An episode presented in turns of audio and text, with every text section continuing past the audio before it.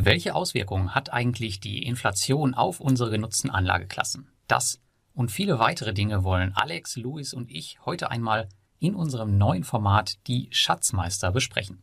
Hier werden wir uns ab jetzt einmal im Monat treffen und über aktuelle Themen, unsere Investments und was uns sonst noch so aktuell bewegt sprechen und das Ganze garnieren wir natürlich mit unserem Humor. Wir drei verhalten uns bei unseren Investments übrigens vollkommen unterschiedlich und das soll auch den Reiz der Unterhaltung ausmachen. Louis beispielsweise, der ist spezialisiert auf die sogenannten REITs, die Real Estate Investment Trusts und andere Hochdividendenwerte und kümmert sich so um sehr exotische Papiere. Alex setzt dagegen auf klassische Dividendenwerte in seiner Dividendenalarmstrategie und kauft eigentlich nur dann ein, wenn es wirklich sein muss, beziehungsweise wenn der Markt günstig bewertet ist. Und mich, ja, mich kennt ihr ja bereits. Ich kümmere mich natürlich um P2P-Kredite und andere alternative Investments, beispielsweise auch hier und da ein bisschen die Kryptowährung. Was du jetzt gleich hörst, das ist die Aufzeichnung von unserem Instagram Live und Alex ist hier der Moderator. Wir werden aber Plattform und Host monatlich wechseln, sodass auch du mal live dabei sein kannst und auch Fragen stellen kannst, wenn du Lust hast. Wenn dir das Format gefällt, dann bitte hinterlasse uns unbedingt einen Kommentar, abonniere und like unsere Kanäle und wenn du weitere Themenvorschläge hast, über die wir uns mal ein Stündchen unterhalten sollen, dann schreib auch das gerne mal in die Kommentare. Für alle, die das jetzt bei YouTube sehen, ihr findet die besprochenen Themenkomplexe in den Shownotes und nun wünsche ich euch viel Spaß mit der ersten Folge der Schatzmeister. Genau, also herzlich willkommen erstmal alle. Wir warten noch auf Luis, aber wir können ja schon mal kurz beginnen, uns vorzustellen. Ich bin Alex, ist der Kanal vom Alex Dividendenfischer. Ich bin hier in Thailand.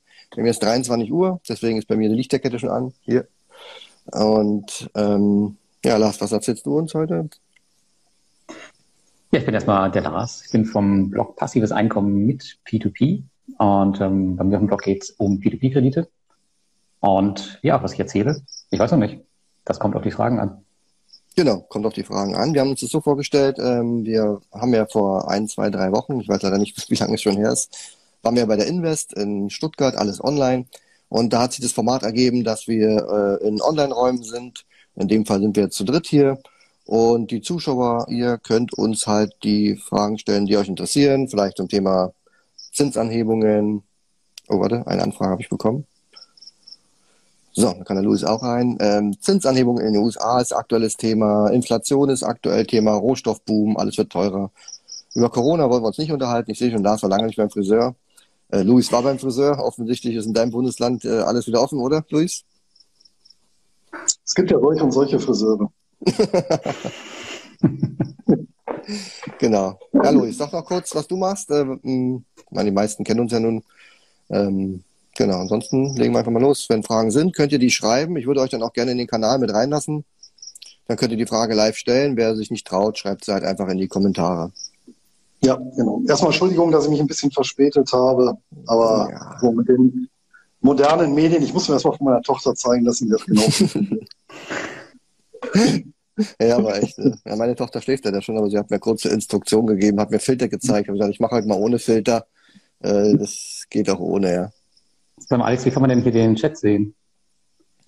Ja, keine Ahnung, ich sehe den Chat. Ähm, schön, die Lichterkette ist wieder dabei, siehst du, also Chat kann ich sehen. Wie du den Chat siehst, weiß ich jetzt leider nicht. Ähm, da unten kann man vielleicht irgendwo bei auf Kommentare drücken. Nee, nee, ich sehe den Chat schon, aber immer nur so einen Kommentar. Das war's. Genau. Ja, das, das, das, so, das, kann man hochschieben, glaube ich, dann wird es größer. Aber du hast ja so ein kleines Display, sieht man nur einen Kommentar. Ich sehe. Ja, das kann mir ja kein iPhone leisten. Das ist ja, das ist echt noch alles so ganz klein, alles. Kleine Leute, kleine Handys. Ja, naja, das geht schon. Kriegen wir hin.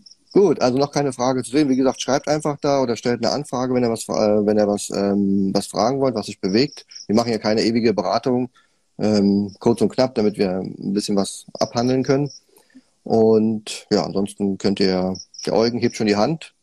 Vielleicht will er auch nur grüßen. Okay, liebe Grüße zurück. Lichterkette ist am Start, genau. Ja, Luis, du bist ja so der Marktkenner. Willst du uns was zu sagen? Müssen wir Angst haben mit unseren Assets ähm, vor Inflation oder haben wir mit Sachwerten vielleicht doch aufs richtige Pferd gesetzt? Das ist eine gute Frage. Nein, Schatz beiseite. Angst sowieso immer ein ganz, ganz schlechter Ratgeber. Ich glaube, das hat das letzte Jahr gezeigt. Und ähm, ich habe nochmal in Vorbereitung auf äh, die Folge ja nochmal so ein ähm, äh, paar Foren, wo wir uns mal unterhalten haben, so von dem Jahr auch nochmal durchgescannt. Und ich weiß nicht, ob ihr euch erinnert, so ein Kennzeichen war ja, als so die Kurse langsam bröckelten im Ende Februar, wo dann die ersten schon groß vom Einstieg reinklingelten, so bei minus fünf, minus sechs, sieben, acht, neun, zehn Prozent.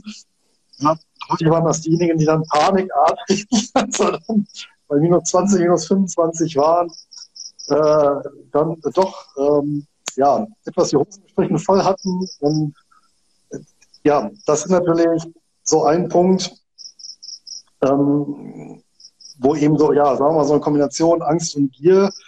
Und in diesem Spannungsfeld bewegen wir uns letztlich immer, wenn wir an der Börse handeln. Ja, es ist, aus, aus irgendeiner Sicht ist immer der falsche, beziehungsweise immer der richtige Zeitpunkt. Ja, nur das wissen wir natürlich dann erst nachher. So. Und wer eben keine Strategie, keine Regeln hat, das ist etwas, was ich immer predige, am besten sogar schriftlich irgendwo fixiert, ähm, der tut sich natürlich in solchen Situationen dann sehr, sehr schwer. Ne? Und ja, ich will nicht wissen, wie viele dann wirklich nah dem Tief äh, verkauft haben und dann froh waren, ja, nur die 40 Prozent realisiert zu haben, minus, weil jetzt steht ja wieder die Kernschmelze bevor und dann als am 19.3. das Ganze dann wieder gedreht hat. äh, ich muss natürlich fairerweise sagen, so eine Situation hat man auch nie, aber das belegt halt wieder, den Fakt, dass diejenigen, die eine klare Strategie haben und ja, sich nicht haben äh, emotional äh, zu sehr leiten lassen, äh, gut dadurch gekommen sind. Und ähm, eine Besonderheit dieses aus vieler Hinsicht der Katastrophenjahres, muss ich ja sagen, war ja, hättest du Anfang des Jahres einmal hier deine Rebalancierung im Depot vorgenommen und dann 365 Tage gar nichts gemacht und noch nicht mal Nachrichten geguckt und einfach nur auf einer einsamen Insel hier bei Thailand gelebt, ja. Und dann am Ende des Jahres ins Depot rein und sage, ach ja, gut, ja, wie immer, so ein bisschen gestiegen, ja, schöne Ausschüttung, ja, nicht ein super Jahr, aber jetzt auch nicht schlecht, okay, weiter geht's, ja. Das ist ja auch eigentlich kurios, angesichts dessen, was eben in diesem Jahr an Panik gelaufen ist. Genau, unterm Strich ist ja am Ende durch die V-förmige Erholung gar nicht so viel passiert. Ich glaube, bei euch, bei Peer-to-Pillars, nee. war auch nicht so viel los, oder? Der Markt hat sich so ein bisschen aussortiert. Ähm, hast ja vielleicht auch mitbekommen, dass sich einige Plattformen verabschiedet haben und haben natürlich auch einige Leute Geld verloren, aber das ja, gehört einfach dazu. Aber Verabschied, sind wir jetzt verabschiedet, verabschiedet klingt so wie offiziell, wir verabschieden uns und äh, macht's gut weiter ohne uns. Sehr, sehr ausgemändelt. ich würde sagen, so halb offiziell. Ähm, man, man sucht noch das Geld, wo es ist. Ähm, ja, aber da wird man bei vielen, bei einigen Plattformen wahrscheinlich nichts mehr sehen. Aber das Gute ist halt, dass sich der Markt so ein bisschen jetzt sortiert hat und ähm, inzwischen werden die ganzen seriösen Plattformen, die es halt echt gut verstanden haben, letztes Jahr überrannt. Und es gibt viele, viele neue spannende Alternativen auf dem Markt. Und da bin ich echt gespannt, wie das so dieses Jahr läuft. Und zudem haben wir noch so das große Thema Regulierung, was jetzt kommt. Und mhm. dann ist es halt nicht mehr so einfach, ähm, den Leuten das Geld aus der Tasche zu ziehen und sich irgendwohin abzusetzen. Eieiei. Aber sag mal, auf die Regulierung, sieht die denn, oder ist das nicht eine, eine Nebelkerze, die ein Stück weit geworfen wird, weil man hat ja letztendlich keine Auswirkung auf die Sicherheit der Darlehen selber. Höchstens, dass im Prinzip einen formalen oder dass die Anbieter, so sie denn aus dem Land kommen, bestimmte formale Mindest, formalen Mindestkriterien genügen. Genau, speziell geht es jetzt um die Lizenz, die da jetzt in Lettland ausgegeben wird. Und ja. dafür müssen die Unternehmen halt einfach bestimmte Dinge erfüllen und äh, bereitstellen. Beispielsweise müssen die Firmen ordentlich auseinandergezogen sein. Und es gibt jetzt zum Beispiel nicht so eine die Möglichkeit, dass P2P-Plattformen jetzt noch zu größeren Unternehmen gehören. Also es muss alles auseinandergezogen sein, müssen eigene Geschäftsberichte haben und sowas. Also die Hürde ist halt einfach ein bisschen höher, ähm, dass man halt nicht mehr so einfach auf den Markt kann und Leute verarschen kann. Das ist halt alles. Aber natürlich gibt es keine Ausfallsicherheit bei den Krediten oder so. Also das kann man sich alles schenken. Aber es ist halt die, die Sache, dass für Betrüger die Hürde halt jetzt deutlich, deutlich höher liegt oder höher liegen wird zum Ende des Jahres. Hm. Also über P2P dann nicht mehr so viel betrügen, dann lieber über Cannabis-Beteiligungsmodelle. Ja. genau. Das geht natürlich. Um, um, um, um mal ein x-beliebiges Beispiel einfach mal so auszudrücken. Einfach mal ein Beispiel. ja, genau. Ähm, jetzt ist es ja so, gerade bei der Inflation ist man ja mit Krediten eigentlich auf der guten Seite, oder? Also gilt es auch ja. für P2P-Krediten? Das wird auch für P2P-Kredite gelten. Ganz genau, ja. Da, wird jetzt, da erwarte ich jetzt nicht allzu viel, dass man da jetzt äh, Probleme bekommen wird. Solange man jetzt keine zehn Jahre irgendwie in den Krediten drin hängt oder so. Mhm. Wir haben eine Anfrage, das ist der Simon. Ich stelle ihn einfach mal rein, dann gucken wir mal, was er uns fragen will. Ansonsten, die nächste Frage ist dann, Lars, für dich. Was gibt's denn Neues in der Peer-to-Peer-Szene? Hast du da schon was? Und wenn nicht, warten wir, bis der Simon durch ist. Das ist er schon. Guck mal, Simon, grüße dich. Hi, Ja, Simon. Hi. Vielen Dank. Erstmal möchte ich euch ähm, herzlich danken für eure Arbeit. Ihr macht alle einen super Job, also bezüglich REITs, bezüglich B2B-Kredite und du, Alex, wir kennen uns auch schon persönlich. Ich bin bei allen drei unterwegs und profitiere wirklich von eurem Wissen und eurer Teilung. Dankeschön. Ja, Cool. Mann. Gut, danke äh, dir. bringt- geile Arbeit, ohne Scheiß. Total fasziniert, ja. Ja. Ähm, kurze Frage, also ähm, an dich, Luis, und zwar, ich weiß, du bist auch im Stillhaltergeschäft tätig und ich weiß, du darfst jetzt nicht ähm, beraten etc., aber mich würde einfach interessieren, was sind deine ähm, fünf ähm, Werte, die du am liebsten im Stillhaltergeschäft nutzt für dich persönlich? Mhm. Das kann ich äh, sehr gut eindampfen, weil ähm, das die größte Gefahr für den Stillhalter, insbesondere dann, wenn er Putz schreibt, ja, also ähm, wenn er eben äh, ja, ähm, Optionen auf, äh, ja, äh, auf, auf, auf Wertpapiere eben äh, hier verkauft, ähm, die eben eine Andienung des Titels nach sich ziehen. Also jetzt nochmal ein bisschen verallgemeinert für die, die nicht genau wissen, was, was jetzt ein Put ist. Ja, also ich verkaufe im Prinzip das Recht, mir ein Wertpapier verkaufen zu dürfen. Und das größte Risiko, was ich ja habe, ja, und das hat letztes Jahr, äh, als ich das ja schlagartig manifestierte, nicht mit Wirecard, ist letztendlich, ich verkaufe so ein Recht und genau in der Zeit geht eine Gesellschaft bankrott beziehungsweise insolvent und ich bekomme dann quasi einen Insolvententitel ins Depot gedrückt, ähm, wo ich dann aber äh, den ja einen, einen, einen Marktpreis äh, bezahlen muss, trotzdem wie er eben vor einem Monat war beispielsweise. Ja. Und um das Risiko zu umgehen, also ich habe ja im Prinzip da ein, ein sehr hohes Einzelwertrisiko und gerade bei Stillhaltergeschäften ist eben das Problem, dass äh, wenige wirklich extrem schieflaufende Trades die Performance von Jahren zunichte machen müssen. Und deswegen greife ich dort sehr, sehr gerne auf ETFs zurück.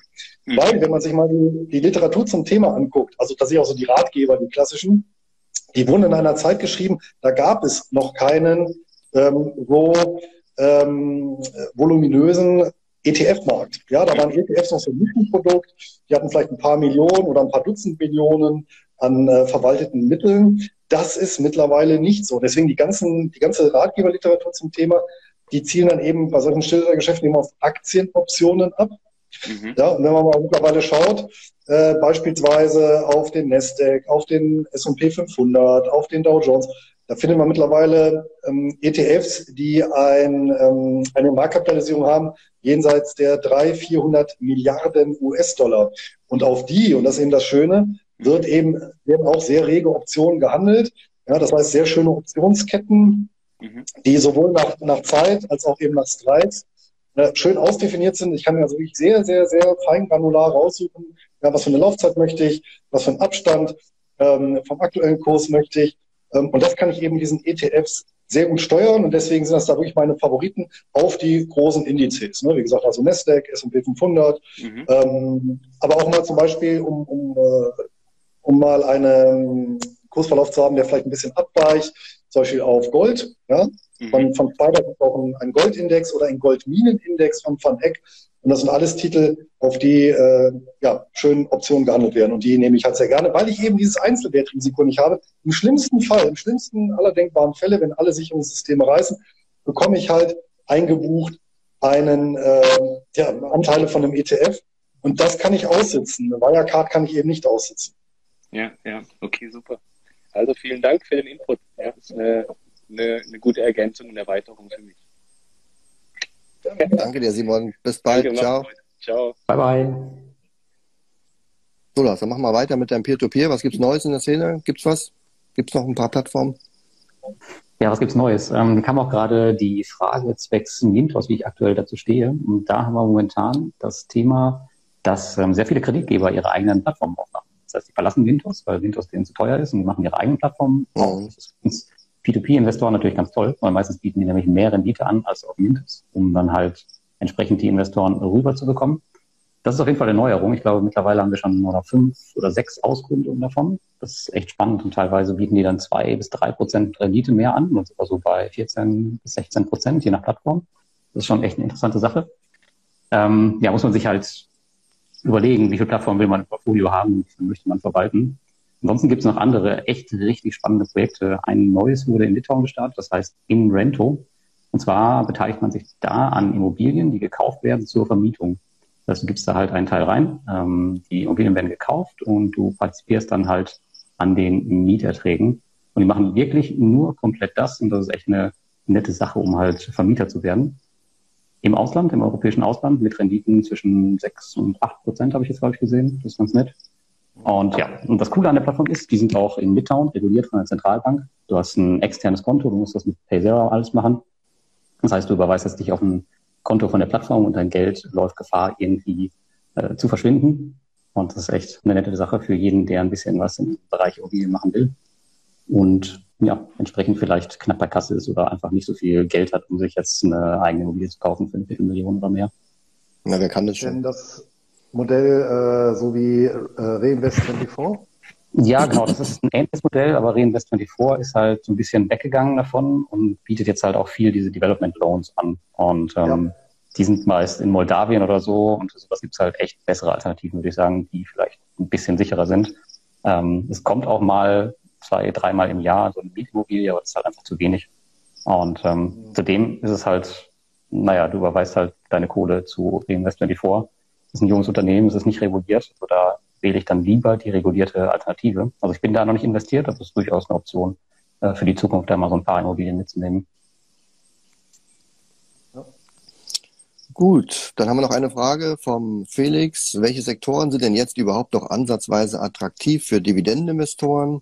Hm, also Stand heute finde ich den Markt schon sehr fortgeschritten. Ich muss aktuell überhaupt nicht investieren, aber ich finde gerade bei Öl und im Rohstoffbereich das ist ja das, worüber alle schreien, weil ja da jetzt offensichtlich der neue Rohstoffboom kommt. Das sind natürlich die Gewinner, die jetzt ähm, ohne Mehrkosten einfach mehr Erträge erzielen können, weil wenn du wenn du die Unze Gold zum Beispiel aus dem Boden holst für 700 Dollar und der Preis steigt um um 300 Dollar bei der Unze, dann bleiben ja die Kosten gleich und du kannst einfach noch einen höheren Gewinn erzielen. Allerdings wäre es schon vorteilhaft gewesen, sich ein bisschen vorher äh, rechtzeitig in diesem Markt zu positionieren. Und ansonsten, wenn man unbedingt etwas kaufen muss, ich denke auch gerade in Bezug auf Inflation, Zinsanhebungen, werden Aktien sicherlich auch von den Kursnotierungen in Zukunft durchaus federn lassen. Da wird es wahrscheinlich eher auf Erträge äh, hinauslaufen, dass man sich gute Ertragsbringer liefert äh, oder ins Depot legt. Da kann man in der Lebensmittelbranche schauen, also die ganzen defensiven Werte, auch Energie zum Beispiel, Telekommunikation. Ich glaube, im Fokus wird die Dividende in Zukunft viel, viel mehr stehen, als sie vielleicht jetzt schon war, ähm, auch wenn viele mal gesagt haben, Dividende ist ein neuer Zins. Also ich glaube, in Zukunft wird es darauf ankommen, dass wir Erträge erzielen, äh, kontinuierliche und dann, ob es nun Hochdividendenwerte sind. Ich weiß nicht genau bei Reiz, Luis, wie ist es da? Das sind ja Unternehmen, die auch ähm, mit Fremdkapital arbeiten, die werden ja durch steigende Zinsen durchaus auch belastet sein. Ne?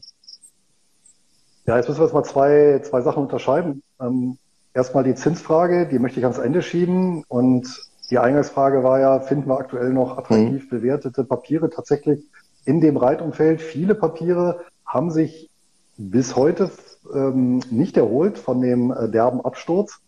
Ja, insgesamt ist der Sektor ja etwas überdurchschnittlich gefallen im Vergleich zu Aktien im Frühjahr 2020.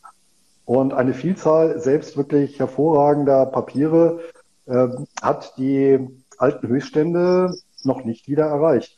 Ein konkretes Beispiel, ähm, weil der Titel jetzt auch in den letzten Tagen etwas unter die Räder gekommen ist, ein paar Prozentpunkte ist äh, Omega Healthcare beispielsweise. Hinweis, den halte ich selber. Und das ist eben Papier, den hatte ich neulich, äh, das hatte ich neulich erst äh, wieder in den Händen, weil die eben den äh, Jahresabschluss 2020 rausgebracht haben. Ja, und ähm, die haben tatsächlich 2020 ähm, den äh, Cashflow zu 2019 nochmal deutlich gesteigert. Ja, aber der Kurs ist halt, klebt halt trotzdem noch so ein bisschen unten. Und das sind zum Beispiel solche Titel, in die man äh, gut investieren kann. Ja, natürlich gibt es auch die Gewinnerbranchen im äh, Bereich der Real Estate Investment Trust. Also hier vor allem natürlich sowas wie American Tower, ja, die so im Rahmen der Digitalisierung äh, Telekommunikationsnetze beziehungsweise Digital Realty, alles was so Rechenzentren angeht, aber auch was äh, so Logistikobjekte angeht und Wohnen. Ja, das sind so eigentlich äh, vier Bereiche, die ja mittlerweile auch sehr stark bewertet äh, oder sehr hoch bewertet sind. Äh, würde ich jetzt auch nicht unbedingt aufstocken. aber hier und da äh, finden wir noch ähm, interessant bewertete Papiere. Ja, so ein anderes Papier, das äh, gerade heute, also jetzt in den Minuten bei mir auf dem Blog und Podcast erschienen ist, neue Besprechung, ist ähm, der Charter Hall Social Infrastructure Trust, mm. den ähm, tatsächlich, äh, ich kann nicht sagen, dass der, dass der hier sagen Und zwar äh, interessanterweise, den äh, hatte ich schon lange in meiner Liste und äh, hier der Professor Holger Fink, mit dem ich auf der Invest äh, Digital in einem Chatraum zusammen war, der hat mich, hat mir den noch mal in Erinnerung gebracht. Habe ich auch äh, nochmal erwähnt in dem Beitrag. Und das Interessante ist, äh, hier haben wir beispielsweise einen Titel, die sind extrem konservativ finanziert, ja, also die Eigenkapitalquote beträgt bei denen um die 80 Prozent, ja, und die Mieter sind au ist ausschließlich, ausschließlich die öffentliche Hand, denn die vermieten oder die bauen Kindergärten und so Horte und Kinderbetreuungseinrichtungen und vermieten die dann langfristig an eben australische Kommunen und Städte. Ja, das heißt, die haben hier äh, durchschnittliche Restmietlaufzeiten von 14 Jahren. Und das ist natürlich ein sehr solides Geschäftsmodell und die sind auch momentan auf dem Stand, wo ich auch nicht sagen würde, okay, äh, die sind jetzt irgendwie übermäßig hoch bewertet. Die Zahlen, die vorgelegt haben, sind auch wunderbar. Die haben letzten Jahre permanent äh, Umsatz, äh, Gewinn und Cashflow steigern können. Also durchaus auch äh, für Krisen ein interessanter Titel, wobei die halt tatsächlich, wenn man mal ganz lange in die Historie guckt, äh, da konnte ich jetzt auch nicht genau herausfinden, warum, aber die sind tatsächlich in der, in der Weltfinanzkrise 2007, 2009 um 90 Prozent mal abgestürzt. Also das ist natürlich schon heftig. Ähm, hat jetzt aber der Substanz keinen Schaden zugefügt des Unternehmens, muss man sozusagen. Und wer natürlich da eingestiegen ist, da irgendwie zu 18 Cent seinerzeit, der, ja, der äh, hat bei 100 Prozent die Hälfte. 20, der, 20 der, ja. der hat bei 100 Prozent die Hälfte des Einsatzes schon rausgenommen. Ja. Zum Absichern. Ja, ja und der zweite Punkt, den ihr jetzt gesagt hattest, äh, genau. steigende Zinsen. Ich halte das, also sowohl eine steigende Inflationsrate als auch steigende Zinsen halte ich persönlich nicht für eine ausgemachte Sache. Ähm, also steigende Zinsen von Seiten der Zentralbank glaube ich erstmal längere Zeit nicht. In Europa? Also zumindest in Europa hm. halte ich das für relativ ausgeschlossen, ja. weil das würde eben, ähm, also wir haben ja ganz viele Zielkonflikte in, sag mal, in dem monetären Umfeld in Europa und äh, das Ganze wird natürlich dominiert davon, dass um dieses System um jeden Preis gehalten werden möchte. Und das geht eben nur, wenn die Zinsen niedrig sind. Ansonsten wird es halt für die Südperipherie schon sehr, sehr schwierig. Ja. Und ähm, auf der anderen Seite die Inflationsrate.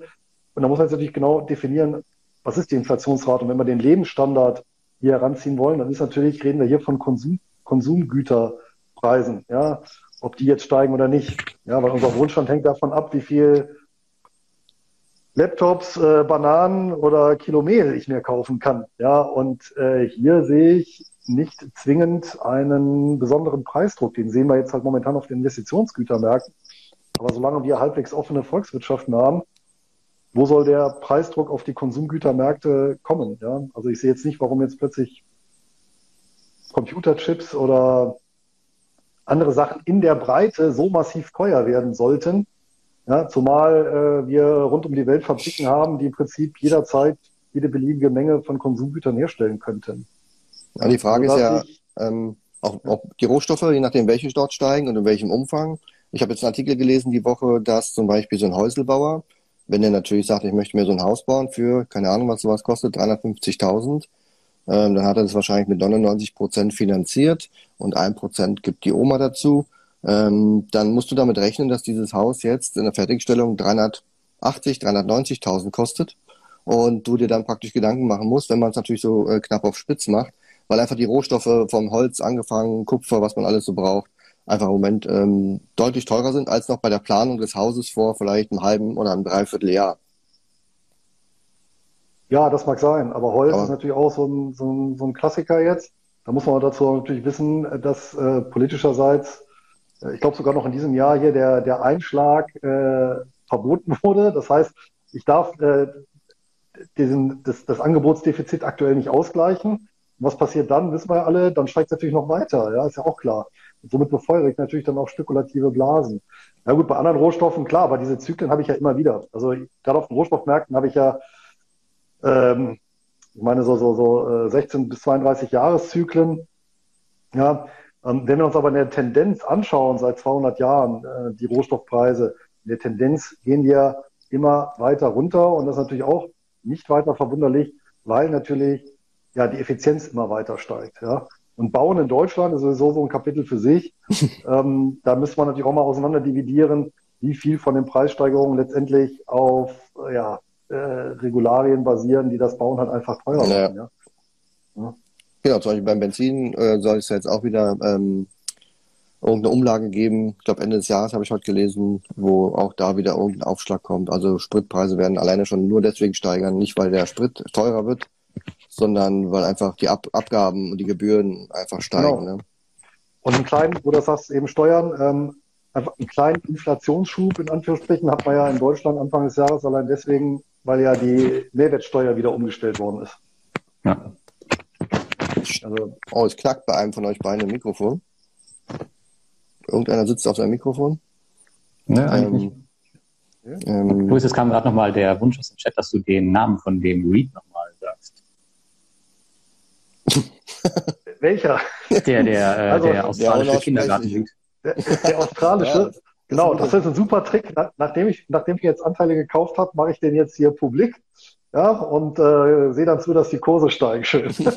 Nein, aber der hat, nee, der hat eine Marktkapitalisierung von weit über einer Milliarde australische Dollar und der heißt Charter Hall Social Infrastructure Right.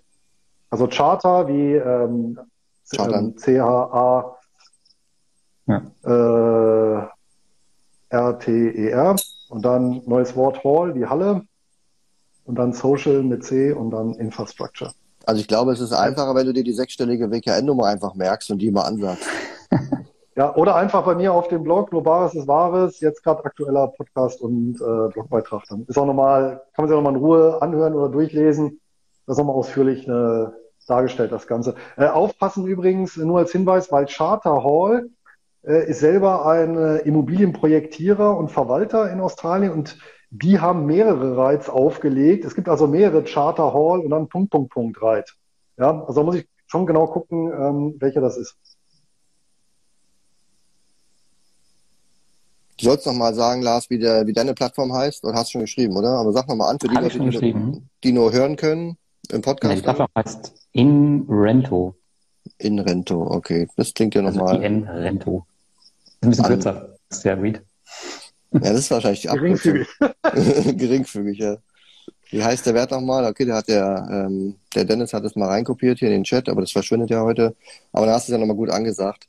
Vielleicht, ähm, ja gut, wenn du da den Artikel hast, dann macht das ja Sinn, wenn die Leute da reinschauen. Aber gerade eine Frage an dich, Alex. Ähm, du hast gesagt, du ähm, investierst aktuell nicht oder auch schon seit seit äh, Wochen oder Monaten nicht mehr. Was machst du mit deinem ganzen Cash? Momentan musst du dich das ja schon wieder ganz gut aufgebaut haben. Der Wertpapierkredit ist bestimmt wieder zurückgezahlt. Wie geht's denn da jetzt weiter bei dir? Nein, der ist noch nicht zurückbezahlt, aber in der Tat ähm, schaue ich nicht aufs Cash, sondern bei mir ist es halt ähm, praktisch die Liquiditätsreserve, die besteht aus dem investierenden Fremdkapital und natürlich dem Cash, was bei mir auf den diversen Konten liegt. Aber gut, ähm, im Moment ist es für mich nicht attraktiv, deswegen sammle ich Cash an allen Ecken und Enden und ja, gib mir mal noch ein paar Monate, dann kann ich wieder mit der Bazooka zuschlagen. Sagt man doch so, oder? An der EZB und so. Ja, die ja. EZB, eine Bazooka, das ist schon ein bisschen klein. Meine ja, mittlerweile eine, ja, auf jeden Fall. Ein, eine bescheidene Panzerabwehrwaffe, ja. Wir holen dann schon die dicke Bertha raus. so ein schönes Eisenbahnartilleriegeschütz. Das ist dann, äh, ja. Aber es ist interessant, dass man sich in dem Kontext äh, immer wieder dieser Kriegsrhetorik bedient. Ja? Also, äh, ja, muss, äh, muss irgendwas tiefer liegendes sein. Die kann ja wieder donnern. Die, die, die, die Crash-Propheten sagen ja, ähm, ist ja auch manche ähm, Elemental-Freaks, sage ich mal, die dann sagen, wie du schon sagst, diese Zyklen, ne, die so 20, 30 Jahre mal gehen. Und in der Regel ist dann der Rohstoffboom praktisch immer so das große Finale. Und dann gibt es sowas wie ein Reset, sage ich jetzt mal, um jetzt nicht in Verschwörungstheoretiken abzug abzugedriften. Im Grunde gab es das alles schon und wer älter als 30 Jahre ist oder 30 Jahre am Kapitalmarkt mal beobachtet hat, wird auch mal sowas äh, schon mal miterlebt haben. Und das ist jetzt nichts Schlimmes, aber oft geht das auch mit Kriegen einher und ähm, vielleicht kommt es aus der Richtung, dass man dann so ein bisschen, bisschen ordentlich trommelt und dann gibt es dann morgen den EQ oder irgendwas anderes und dann machen wir einfach weiter. Hört sich auch einfach dramatischer. Ja, ja, klar. Kannst ja sagen, wir machen nächste Woche mal eine Umwälzung, ihr seid alle dabei, wir informieren euch, dann sagen alle, ja, mal, ist ein Non-Event. Ne? Muss ja schon ein bisschen Dramatik sein. Ja. Und äh, Liquidität parken hier bei Bondora Go and Grow oder was machst du damit? Geht es noch? Nee, geht ja nicht. Ich habe ja mit Lars Weiß ich gar nicht. Nee, ich habe letztens mit Lars schon gesprochen. Er hat gesagt, man darf jetzt monatlich 400 Euro da einzahlen. Und dann dachte ich mir dann, ja, gut. habe ich ein Problem. Dann brauchst, ja. ja dann, brauchst du so vier, fünf Monate, um die Liquidität dazu parken. Ja, ich brauche, glaube ich, 20 Konten und dann kann ich einen Teil dort parken. ja, das ist in der Tat das heißt, schwierig. Das heißt, bei dir Liquidität liegt dann tatsächlich viele rum auf dem Tagesgeldkonto. Ähm, nee, du musst es so sehen, ich ziehe ja meine Liquidität vor in der Phase, wo ich sage, jetzt ist der Markt Schnäppchen. Das heißt, ich zahle aktuell ja Zinsen für mein äh, Fremdkapital zurück. Und ähm, deswegen liegt es nicht brach, sondern es ist bereits investiert worden ähm, vor ein paar Wochen, ein paar Monaten oder im letzten Jahr. Und jetzt zahle ich praktisch meine vorgezogenen Sparraten ähm, jeden Monat fleißig zurück. Ja. Also bei mir ist jetzt nicht der Punkt, wo ich sage, wie viel Cash baue ich auf, sondern jeden Monat bröckelt praktisch meine Zinsleistung wieder zurück. Deswegen rufen die von, von IB auch jede Woche an und machen hier so, läuft.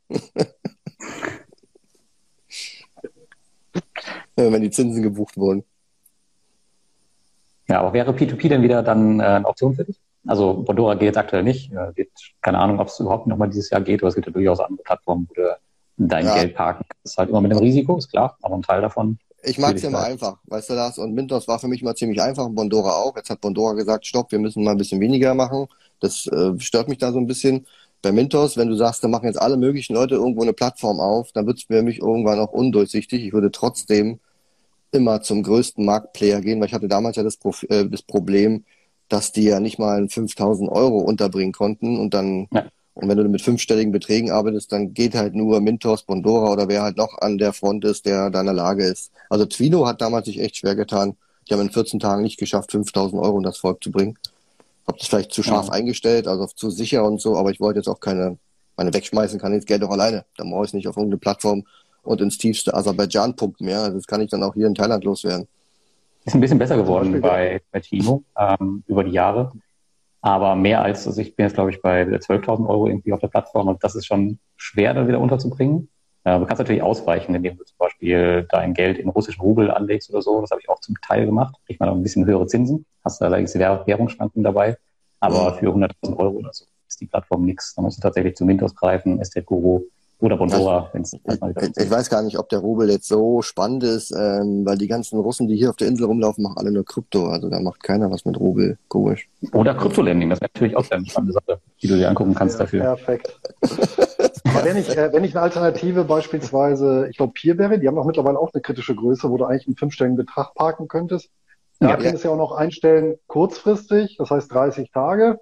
Das heißt, dann hast du zumindest ähm, eine hohe Wahrscheinlichkeit, dass du innerhalb von 30 Tagen dein komplettes Geld rausziehen kannst. Bei Peerberry wirst du keine Probleme haben. Also die hatten bisher auch in der Krise ähm, keine Probleme mit Auszahlungen. Da wurde bis jetzt tatsächlich alles zurückgezahlt. Ähm, man weiß immer nicht, die Transparenz ist da jetzt nicht so geil wie bei anderen Plattformen. Äh, man weiß immer nicht, was da im Hintergrund passiert und wo die das Geld herholen. Fakt ist aber, es ist Von in der neuen Krise Anlegern? die sind ja jetzt alle an der Börse bei uns. Nee, die sind, die, die, die sind ja jetzt alle in Cannabis. Ja, genau, stimmt. Oder Krypto. ja, ich überlege noch, in welche Plantage ich investieren soll. Ob es Orangen, Oliven oder was war das dritte? Ähm, ja, Kokosnuss gibt es wahrscheinlich auch noch, ja. Aber tatsächlich wäre, wäre dieses Krypto-Lending auch eine super Alternative, um halt dein Geld einfach zu parken. Natürlich hast du diese, diese Währungsschwankungen dazwischen und die Volatilität. Aber wenn du jetzt auf irgendwelche großen Währungen setzt, Gut, dann musst du mit 20, 30 Prozent vielleicht leben. Geht allerdings auch in beide Richtungen. Von daher, plus den, die Zinsen, die du bekommst, und du kannst halt jeden Tag deine Kohle da rausziehen. Das Geld ist besichert, da wird nicht viel passieren. Außer die Volatilität. Das ist das Problem. Da, Alex, da, da, ja, ich möchte ja ein bisschen mehr wie sechs bis acht Prozent. Guck mal, ich habe mir das Geld ja geliehen bei IB für, keine Ahnung, zwei Prozent. Und dann, keine Ahnung, guck dir an, Texas Instruments, Qualcomm. Also da sind wir im hohen zweistelligen Bereich, was die nach zwölf Monaten an Rendite eingefahren haben. Da geht es gar nicht mehr um die Dividende, sondern da geht es einfach darum, das Geld, was ich in Zukunft irgendwoher einnehme, einfach vorzuziehen im gewissen Rahmen ähm, ich will jetzt gar nicht hier groß Werbung machen für Fremdkapitaleinsatz. Muss man natürlich ein bisschen Erfahrung haben und es muss auch ein gewisses Verhältnis sein. Ähm, aber ich sage dann immer, ich mache das so wie Warren Buffett und ich arbeite mit Fremdkapital ähm, und auf, ich kaufe auf Kredit. genau. Ähm, und, und dir das, hat er das. ja, genau. Und ähm, deswegen macht es für mich oft Sinn, ähm, mittlerweile gar nicht mehr so viel Cash zu horten wie 2018, wo ich ja fast 50 Prozent hatte, es kann sein, wenn ich das jetzt alles abbezahlt habe, vielleicht in den nächsten zwölf Monaten, dass dann immer noch nichts Interessantes los ist, dass es dann wieder ewig sich ansammelt. Aber ich glaube, wenn man so alle zwei Jahre vielleicht eine gute Einstiegsmöglichkeit findet, dann habe ich nie viel Cash, sondern bin, bewege mich immer in meiner Margin mal mehr oder bin halt wieder am, am Rückzahlen. Und das lohnt sich dann einfach, weil es am Ende nichts kostet, Stand heute. Aber wir haben ja gerade geredet, US-Zinsen äh, könnten ja steigen die steigen ja nicht um zwei Prozent, sondern um 0, irgendwas. Und dann kann es natürlich sein, dass sie dann irgendwann in zwei Jahren deutlich höher sind. Und da weiß ich auch nicht, ob ich mir für vier, fünf Prozent irgendwann mal groß was leihen werde, weil dann lohnt sich natürlich wieder nicht. Hm. Ja, es sei denn, äh, Ausschüttungen und äh, etc., die ziehen mit an. Dann hast du ja, im Prinzip hast du ja, du lebst ja von der Zinsmarge bei so. Ja, ja, ja, genau, genau. Ja, und das ist ja egal, ob du 2% leist und 10% einfährst oder 4% leist und 12% einfährst. Ja, im Grunde richtig, ja. Aber das Risiko ist dann natürlich deutlich höher. Ähm, je nachdem, ich weiß ja selber, wenn die Zinsen hoch sind, dann ist die Aktienmärkte jetzt auch nicht so. Dann kommen die Anleihen wieder. Dann gibt es genug Alternativen, wo Geld geparkt wird. Also am Ende rechne ich vielleicht nur mit den Dividendenerträgen. Ja. Wenn ich für 2% mehr Geld leihe und dann für das gleiche Geld einen Dividendenertrag von 4 bis 5% kriege, dann bin ich da safe. Und wenn du da auf vier Prozent gehst, dann wird BASF ja nicht kommen und sagen, okay, für Alex machen wir mal sieben Prozent. Und das wird dann praktisch der Punkt sein, wo ich sage, okay, dann werde ich es irgendwann mal nicht mehr machen. Aber gut, bis dahin habe ich hier eine Residenz gefunden in Thailand und werde meinem Rollator am Strand festhängen. Weil dann, du bist Mehrheitsaktionär bei BASF. Dann zum Beispiel, ja, genau, genau. Beispiel. Einer der wenigen Werte, ja, wo ich Mehrheitsaktionär bin genau, ihr fragt immer, wie hoch mein US-Anteil im Depot ist. Äh, weiß ich jetzt gar nicht. Ähm, aber du kannst gerne mal schauen. Ich habe das Video, da gab es ein Video bei der Börse Stuttgart vor ein paar Wochen, ach, Monaten schon, zwei, drei Monaten. Gib mal einfach ein Börse die Frage, Stuttgart. Da habe ich darüber gesprochen, da kann man mal reingucken. Ah, okay. Wo war denn die, war, war die Frage jetzt gerade im Chat? Ja, die war, wie hm. hoch ist dein US-Anteil im Depot? Ja. Wie stark diversifizierst du Währungen? Also ich habe in der Tat nur US, äh, GB und äh, Euro und ich glaube ein bisschen Australien und ganz bisschen Kanada. Also das ist jetzt nur die Minenwerte halt, die halt von dort kommen. Ansonsten fokussiere ich mich auf die drei Währungen und ich glaube, dass Deutsch, die, äh, der Euro in Deutschland dann am wenigsten und ich glaube, die Briten und USA nehmen sich fast die Waage so. Aber müsste ich gucken, habe ich jetzt nicht auswendig. Ändert sich ja täglich.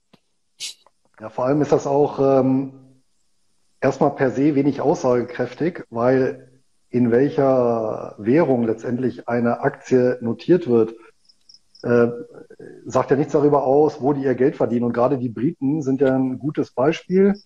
Äh, Großbritannien finde ich überhaupt einen sehr faszinierenden Aktienmarkt, allein aufgrund der Geschichte und der Tatsache, dass es eben Empire war.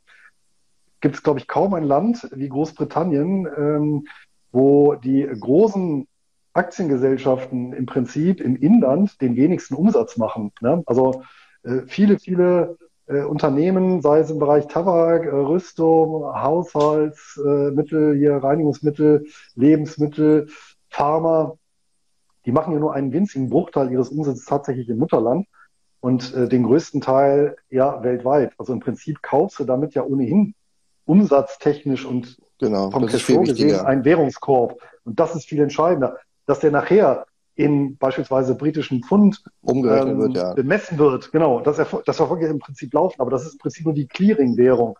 Das ist im Prinzip so, wie wenn du mehrere Tagesgeldkonten hast, ja, in, in meinetwegen zwei Dutzend Währungen. Und ja, Euro aber die Bank, genau, genau, aber die Bank nach außen sagt, ja, das entspricht aktuell einem Gegenwert von 7.530 Euro. Korrekt, ja. Aber in Wirklichkeit ist es ja völlig aufgesplittet. Ja. Ich, ich, hatte deswegen, ja ich bekomme auch immer wieder Fragen hier, wo soll ich die Aktie lieber äh, weiß ich nicht, in den USA kaufen ja. oder an der Börse Stuttgart. Macht ja gar keinen Unterschied, ist ja genau dieselbe genau. Aktie. Ja. Ich habe ähm, einen Artikel noch gemacht zu den, zum Thema Asien und Asienaktien und da habe ich genau das gemacht. Ich habe alle meine Werte, die ich habe, geprüft. Was haben die für Umsatzanteile in Asien? Gar nicht mal China, sondern äh, grundsätzlich in Asien. Und dann gab es interessante Sachen. Also BMW zum Beispiel verdient äh, durchaus schon viel Geld in Asien, BSF. Ähm, und was interessant war, war BHP Billiton und auch Rio Tinto äh, kassieren 70 bis 80 Prozent ihrer Umsätze aus China, aus Asien.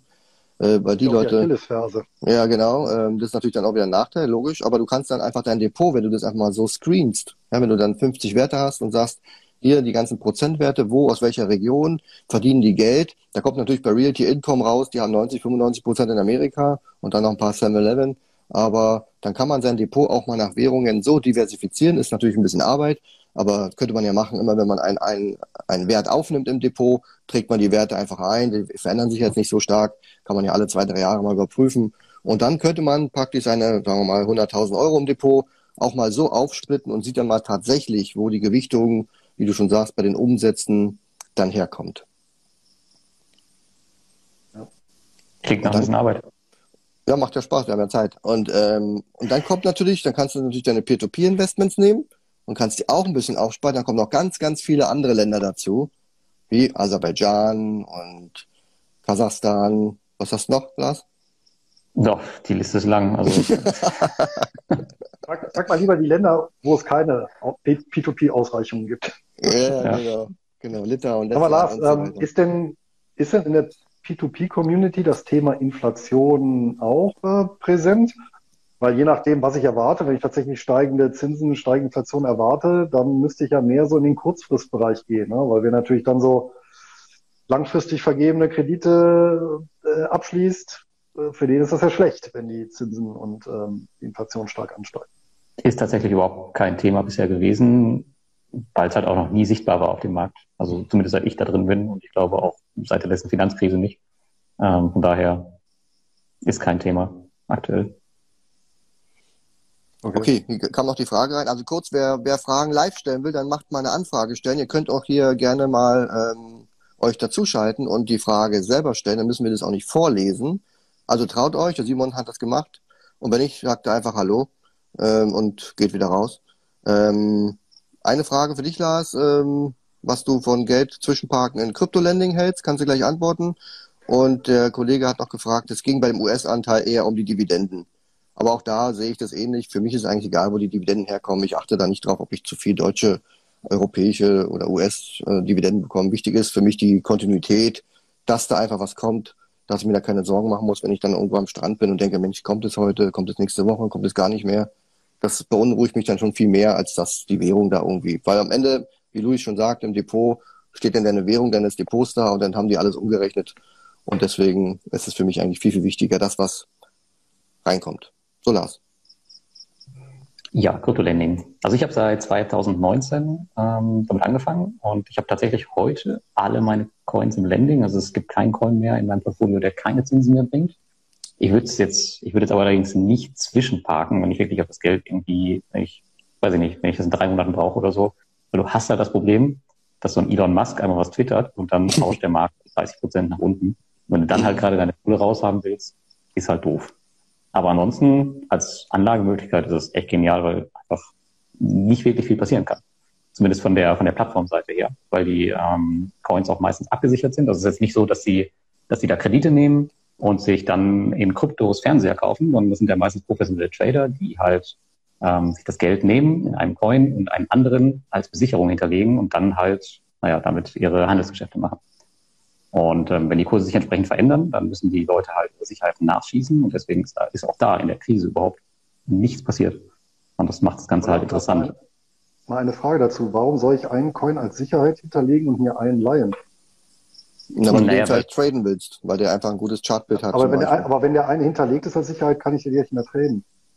Ist es nicht so, dass Nee. dann irgendwas anderes hinterlegt wird als Sicherheit? Ja, das meinte ich doch, genau. Also wenn du dir zum Beispiel ein, äh, den Bitcoin leist und dann hinterlegst du den Ethereum als, als Sicherheit. So, ja, genau, ne? Also wird, okay. Genau. Also Also das macht keinen Sinn mehr. Ja. Ja, genau, ne? Ja, aber sonst ist das echt eine spannende Möglichkeit, gerade halt auch wegen dem Wertzusatz. Also ich habe jetzt äh, seit Anfang des Jahres in meinem Krypto-Portfolio, ich hatte keinen Monat unter 25 Prozent Rendite. Also pro Monat, das ist echt absolut krank. Ja, wird natürlich so bleiben. Da kannst du auch eine Inflation von drei Prozent einfach mal eiskalt aushalten, oder? Das geht, ja.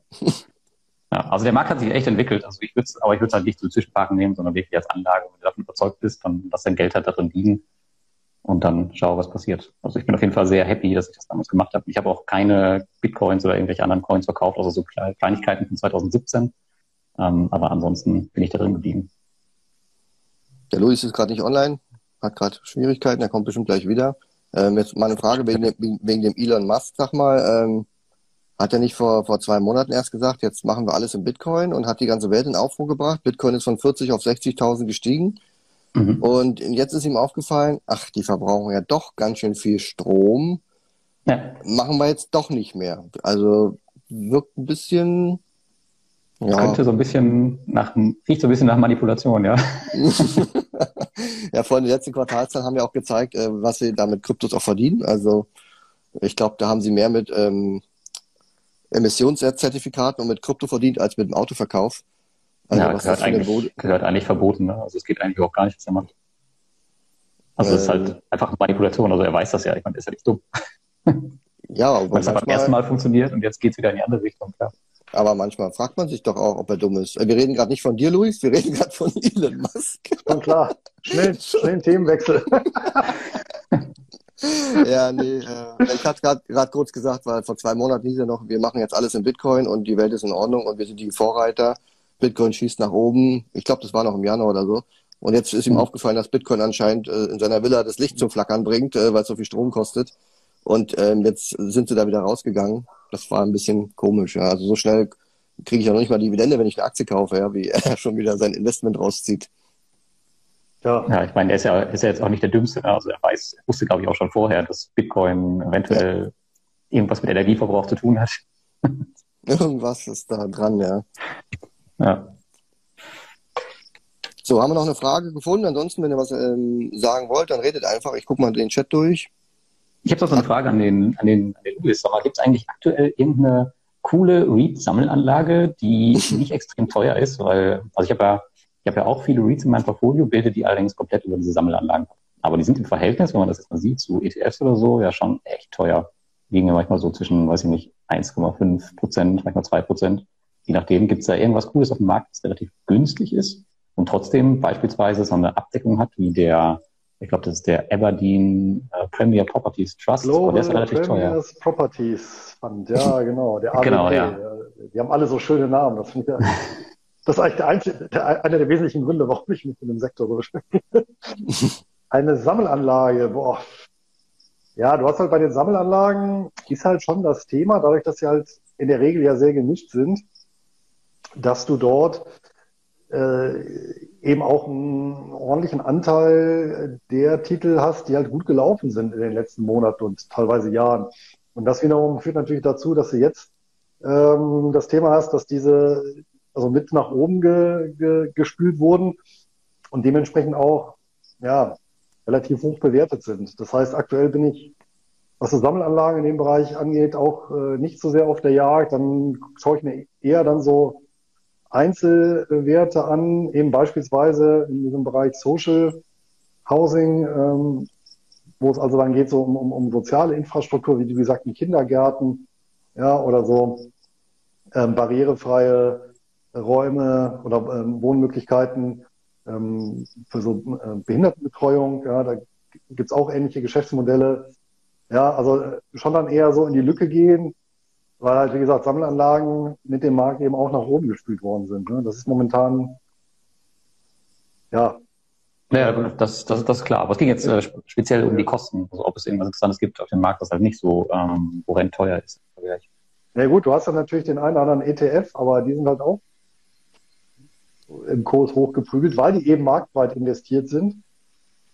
Und ja, dementsprechend, du musst auch nicht sehen, bei den, ähm, bei den Sammelanlagen, häufig haben wir so ein bisschen Fremdkapital dabei. Das heißt, in den, in den Gebührenstrukturen oder in ausgewiesenen ähm, Gebühren, da sind auch immer die Fremdfinanzierungskosten mit dabei. Das sind eben nicht nur reine Managementkosten. Hm, ja, also da muss man auch mal so ein bisschen auseinander dividieren und schauen, äh, was genau sind das für Kosten, die, die dort ausgewiesen sind. Dafür war es jetzt beispielsweise bei dem Premier Properties Trust im letzten Jahr, haben wir darüber gesprochen, der war ja quasi steuerfrei, weil das ja komplett Return auf Capital war. Ja, das ist dann Aber das ist noch ein anderes Thema. Da freut er Lars. Ich guck mal, wie er sich freut. Steuerfrei. Ja. Hast du das gesehen? Wie er reagiert hat? Wenn ich Steuern sparen kann. ja, ich spare sonst keine Steuern. Ja, Simon, wir wissen doch, dass hier in Deutschland der Steuerspartrieb ausgeprägt ist als der genau. mach, doch mal, mach doch mal einen Online-Kurs, Lars, oder ein Buch. Ja, hast du ein Buch? Du hast ja schon 5000 Bücher. Hast du eins zum Thema Steuern sparen? Nee, ich habe nur eins zum Thema Steuern zahlen. Ah, Steuern zahlen, okay. Das kauft ja keiner. ja, Simon, dann sag mal. Dankeschön. Ähm, Lars, eine kurze Frage äh, bezüglich ja. Crypto Lending. Ähm, machst du es jetzt präferiert über Crypto.com, das Earn, oder nutzt du auch die eigene DeFi-Wallet von Crypto.com und betreibst? Ja, ich habe meine, ich habe die meisten Coins bei äh, Celsius liegen, allerdings kann man sich da aus Deutschland mittlerweile nicht mehr anmelden. Du müsstest dann Bitwala nehmen, das ist eine äh, GmbH in Berlin. Die nutzen auch ähm, Celsius und Crypto.com habe ich eigentlich nur wegen der Kreditkarte. Weil ich da halt diese große Kreditkarte gekauft habe mit 5% Cashback und ähm, da habe ich auch einen Teil der Coins liegen, aber ich würde sagen, 75 Prozent meines Kryptovermögens liegt bei Celsius. Und Crypto.com hat sich einfach so entwickelt, aber ist natürlich eine geile Sache. Also das nutze ich, also vom Nutzen her nutze ich das tatsächlich am meisten. Allein schon wegen der Karte, da kommt so viel Cashback zurück, Sonderaktionen. Mhm. Da kann man echt viel nebenbei einfach mitnehmen. Aber dafür muss man noch Geld ausgeben, oder? Ist richtig. Was gibt's Aber es ist schon cool, wenn du, wenn du beim Aldi halt deinen Wocheneinkauf ah, machst, Aldi, dann halt okay. 5% in, in äh, Kryptos bekommst und die wiederum äh, zu 14 Prozent anlegen kannst. Aber da gehst das du nicht in so, in so ein Beratungsgespräch mit der Aldi-Kassiererin und sagst, ob das jetzt alles klappt mit meiner Karte, mit dem, äh, mit dem Cashback und so. Das machst du nicht. Nee, nee, nee. Hm. Ja. Aber Crypto.com ist echt eine klasse Sache. Also da, ich habe die Karte jetzt seit einem Jahr circa. Und, Aber Krypto ja, mit alle. C, ne? Ja, ja, genau. Für die, die ich hatte vorher die, die American Express Platinum und die kostet halt 55 Euro im Monat. Und das Geld ist halt weg. Aber du musst ja für die Crypto.com-Karten musst du ja einen bestimmten Betrag hinterlegen und der wird äh, gestaked und der bleibt auf der Plattform und du kriegst halt wöchentlich dazu auch nochmal deine Zinsen ausgezahlt. Das sind 12 Prozent aktuell bei meiner Karte. Wöchentlich 12 Prozent? Nicht wöchentlich 12 Prozent aufs Jahr gesehen, aber du kriegst oh. die Auszahlung wöchentlich. Jetzt wollte ich gerade mein Depot umbuchen. Komplett nee, das, da, musst du, da musst du Richtung Cannabis gucken. okay. Dankeschön, oh. ja, super. Okay. Gerne. Schaut mir mal an. Bitwala, schaut mir mal an. Crypto.com nutze ich, ist eine super Sache. Für mich persönlich. Genau. Also Crypto.com äh, nochmal mit C, falls nur jemand hier zuhört und nicht zuschauen kann später. Genau. Da findet man auch die richtige Seite. Du die Karte auch schon, Alex? Für internationalen Einsatz ist sie doch eigentlich auch optimal. Nee, das klingt alles so kompliziert. Wenn, also, du hörst dich ja nicht selber reden, Lars, aber wenn ich dir so zuhöre, ist das so kompliziert, dann denke ich mir, krass, da warte ich mal noch. Oh, okay. da kommt ja eine spannende Frage rein noch. Ach, da unten, ja, genau. Wie steht ihr zu den bevorstehenden Bundestagswahlen und der deutschen Aktienkultur? Ja, mit Bundestagswahl kann ich ja den Löffel gleich weitergeben. Da habe ich ja nichts mehr zu tun. Ähm, ihr könnt euch wieder Anfragen stellen. Der Kanal ist jetzt wieder frei. Ähm, ich glaube, da wird sich auch nicht viel tun. Ähm, und was war das andere? Deutsche Aktienkultur. Also ich finde es so interessant. Ähm, gerade auch in unserem Kosmos, Social Media, Blogger, überall wird immer so die Fahne hochgehalten. Wir müssen die Aktienkultur. Ich frage mich manchmal, warum. Also klar, irgendwie will man den Leuten was vermitteln und machen und tun. Aber mein Ansinn ist jetzt nicht, da die Hälfte der Bevölkerung irgendwie ähm, zum Aktienmarkt zu bewegen. Wird manchmal schwierig bei manchen Leuten. Ähm, der muss halt einfach sagen, für manche passt ja eben auch nicht. Das ist ja, auch ja, ja in Ordnung. Und selbst in den Ländern mit einer ausgeprägten Aktienkultur sind ja auch nicht 100 Prozent der Leute da unterwegs. Was allerdings äh, stimmt, hatte ich jetzt erst gelesen. Ach, ich weiß gar nicht, wo es war. Ähm, aber ein Bericht, dass jetzt tatsächlich bei den äh, jüngeren Leuten eben der Anteil äh, Aktionäre signifikant gestiegen ist. Also genau. da macht sich natürlich schon einiges bemerkbar. Die Frage, und da muss man natürlich mal schauen, wenn das Ganze mal, ja, wie soll ich sagen, durchkämmt ist, ja, mal so einen ganzen Zyklus durchlaufen ist, wie viele dann, dann noch weiter davon hängen bleiben. Ja, wenn, kann natürlich sein, dass wir momentan so ein bisschen so einen etwas länger gestreckten Zyklus haben, wie wir in den 90er Jahren hatten, ja, Ende der 90er. Und da sind ja auch nicht viele von hängen geblieben. Danach hat sich das ja wieder reduziert auf den, sag ich mal, historischen Durchschnitt. Ähm, ja, ähm, dass das zur Aktienkultur. Allerdings muss ich natürlich schon sagen, Aktien sind halt eine von zwei Anlageklassen, die auf lange Sicht im Schnitt bei Streuung eine signifikant positive Rendite bieten und anderweitig wird es dann schon schwer, den Lebensstandard dann oder einen gewünschten Standard dann aufrechtzuerhalten. Ne? Ja, also das fängt ja schon so bei, bei, bei unserer Generation an. Und wer da eben nichts macht, der, das könnte dann doch sehr problematisch werden. Ja. Und zur Bundestagswahl, äh, egal wer es am Ende wird, ich glaube nicht, äh, dass das ein positiver Beitrag dann sein wird zur Aktienkultur. Das, weil das, äh, ich denke mal, 2022 wird das Jahr der finanziellen Zumutungen, egal äh, wer dann in, das in allen, in allen Bereichen übernimmt. Ja. Aber schau mal, jetzt ist es ja in der Tat so, dass vielleicht durch Influencer und durch YouTuber und den ganzen Kram auch jüngere Leute dafür Aktien und Aktienkultur sprechen. Das war ja damals äh, 2000 oder wann auch immer die Telekom-Aktie an den Markt gegangen ist, meine, da hat Manfred Krug die Leute abgeholt, ja. Äh, damit hast du keinen 16-Jährigen an die Börse gekriegt, wenn der alte Mann da ruft, Telekom-Aktie. Das könnte in der Tat äh, was anderes sein. Aber wenn du schaust, ähm, in welche High-Flyer-Aktien High die Leute immer wieder investieren, jeden Tag, Wasserstoff rein, raus, dann sind da teilweise höhere Volatilitäten in solchen Aktien drin, wie bei, äh, wie bei Bitcoin oder so.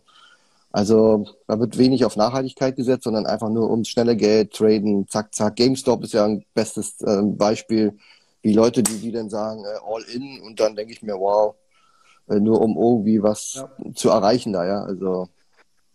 Und um unsere eigene Zunft ja auch mal so ein bisschen unter die kritische Lupe zu nehmen, also es sind ja auch einige ja, Informationsanbieter aus dem Kraut geschossen, wo man sich dann auch fragt, naja, Informationsanbieter. Was sind das, was sind das für Botschaften, die die senden, ja? das größte Unglück der größten Zahl.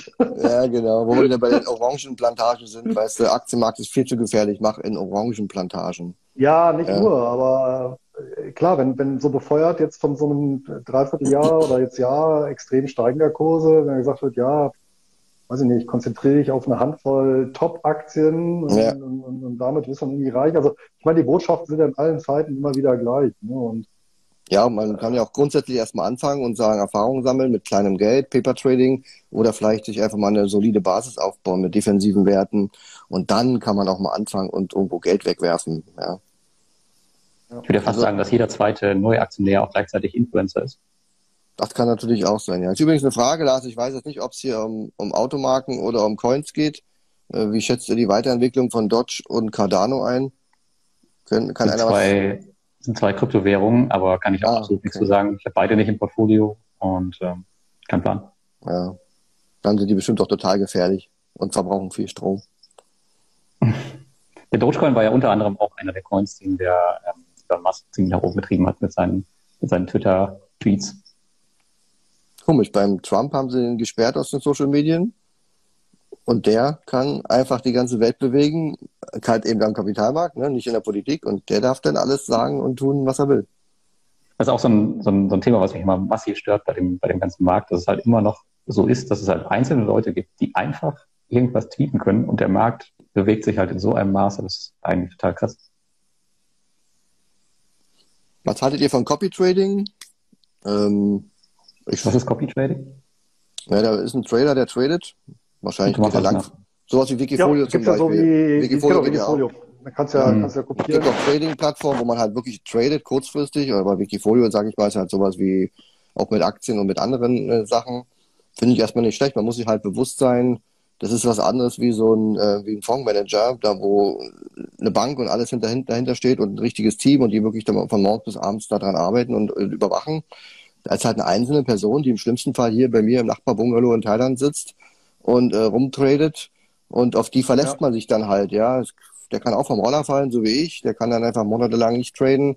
Der kann Sachen in den Sand setzen. Da gibt's für mich wenig ähm, ja, Sicherung. Ähm, es kann passieren, muss aber nicht. Aber wenn man da auf Leute setzt, die das seit längerer Zeit äh, ähm, erfolgreich machen und die Gebühren dann auch das rechtfertigen, dann kann man sicherlich da mal probieren, ähm, mal mitzugehen. Aber ich finde immer, selbst am Markt zu agieren, macht für mich am meisten Sinn. Also da langfristig natürlich eher die Schiene zu gehen, sich eine eigene Strategie aufzusetzen und selbst eine Entscheidung zu treffen, anstatt immer nur anderen hinterher zu laufen. Ich glaube, was beim Copy-Trading ähnlich fatal äh, wäre oder ist, genau wie bei beispielsweise Fonds, ähm, und das verführt natürlich so ein, so ein oder da, verführt natürlich so ein transparentes äh, und preiswertes System zu, ähm, immer natürlich äh, dahin zu wechseln, wo aktuell so der, der Marktführer ist, ja, dieses klassische mm. Performance Chasing. Ja, also immer dahin zu wechseln zu den ähm, meinetwegen Tradern oder Fonds, äh, die gerade super laufen.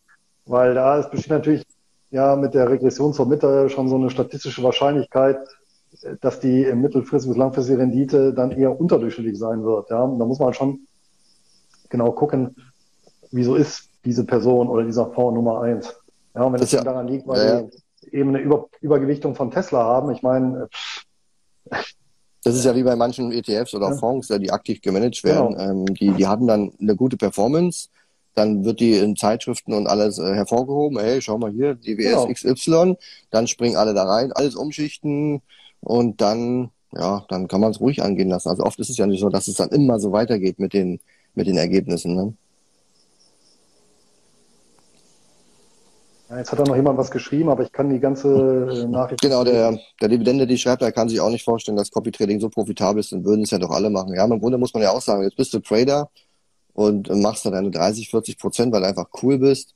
Und dann, und dann, ja, das ist einfach, warum machst du es dann, wenn du einen Goldesel hast, nochmal für andere? Warum tust du dir das an? Ähm, weil du hast ja da noch eine gewisse Verantwortung, ja? Wenn da Hunderttausende von Euro von Anlegergeldern da drin liegen, ähm, bei 30 bis 40 Prozent im Jahr, wenn du wirklich gute Ergebnisse traden kannst, könnte man ja durchaus meinen, musst du dich um andere nicht kümmern und hast deinen deinen Schnitt gemacht. Da brauchst du nicht viel Kapital, dann kannst du davon ähm, ganz normal dein, dein Leben gestalten. Aber gut. Und ansonsten, ja, möchte noch jemand mal live und Hallo sagen, Tschüss sagen oder eine Frage stellen, dann, wie hast du gesagt vorhin, Lars, was muss man machen? Unten auf die Kamera gehen und eine Anfrage stellen. Okay, das sieht für euch ja. wahrscheinlich ein bisschen anders aus. Genau, ansonsten schreibt man noch eine Frage. Ansonsten, Lars, hast du noch was zum Sagen hier zum, wir sind ja schon bei 0 Uhr, es ist ja Mitternacht bei mir schon hier. Oh. Oh, ja. Wir haben auch die Stunde, wir haben auch die Stunde geknackt gerade. Sehr gut. Sehr gut. Nee, tatsächlich habe ich jetzt nichts mehr, außer darüber können wir noch sprechen. Ach ja, ich hatte dir ja schon erzählt, dass unsere Performance fast gleich ist, gleich auf ist, obwohl ich jemand bin, der eigentlich ständig nachkauft und du nicht. Und trotzdem liegen wir, glaube ich, beide bei aktuell 21, 22 Prozent. Stimmt, ja. Interessant. Also bei mir ist halt der, der Anteil der Optionsscheine natürlich noch ziemlich gering. Das wird wahrscheinlich mit der Zeit auch mal ein bisschen wachsen. Dann haben die auch ein bisschen mehr Gewicht, weil die haben ziemlich gut abgeschlossen im letzten Jahr. Ähm, Krypto habe ich ja gar nicht. Da wirst du wahrscheinlich ähm, auch viel Performance rausgeholt haben. Peer-to-Peer, -Peer, ja. ja. gut, Peer-to-Peer -Peer ist dann im Vergleich zum, zur Gesamtrendite bei meinen Aktien wahrscheinlich schlecht. Ähm, nur bei den Erträgen bist du natürlich besser. Aber da haben natürlich meine, meine Aktien deutlich besser abgeschnitten. Aber ich glaube, durch die Mischung deines Depots kommst du daher durch, die, durch den Kryptoanteil. Ich meine, wenn du 100 Prozent im Monat machst bei Krypto, pff, ist egal, da reichen zwei Prozent im Depot, da zerreißt sie jede Performance.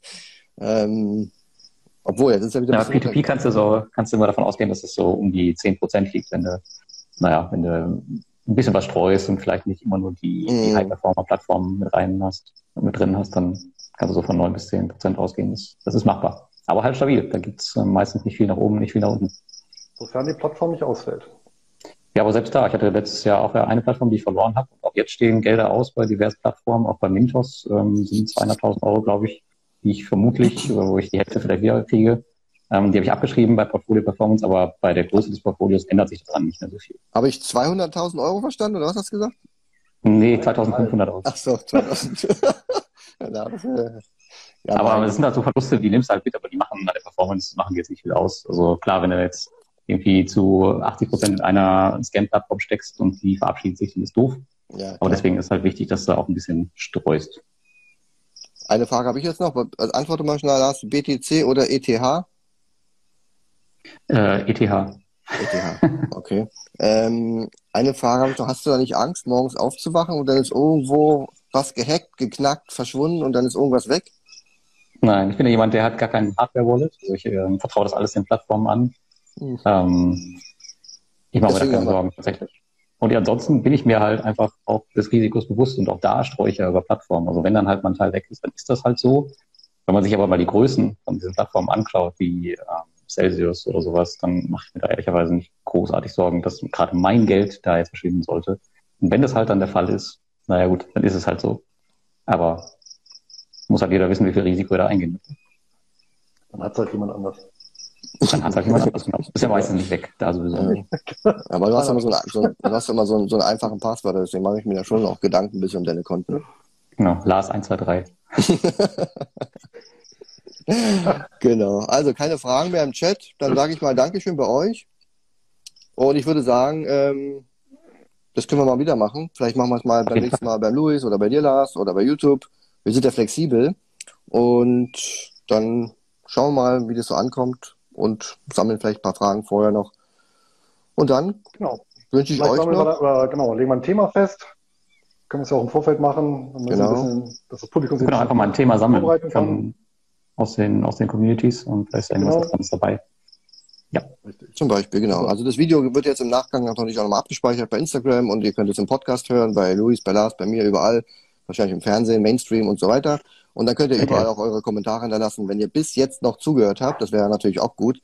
Ähm, und dann einfach mal hinschreiben, was wir mal äh, eine Spezialfolge machen wollen oder so. Das klingt gut. Super. Ja, und dann wünsche ich euch noch einen schönen Abend. Und dann, Ja, wird auch Zeit. Ich bin hemmungslos unterhopft. genau, bei mir geht's in sechs Stunden, in sechs Stunden schon Frühstück. Also, dann macht's gut, ich danke. Dann, guten Hunger. Gute Bis bald. Macht's gut. Ciao. Macht's gut. Ciao, ciao.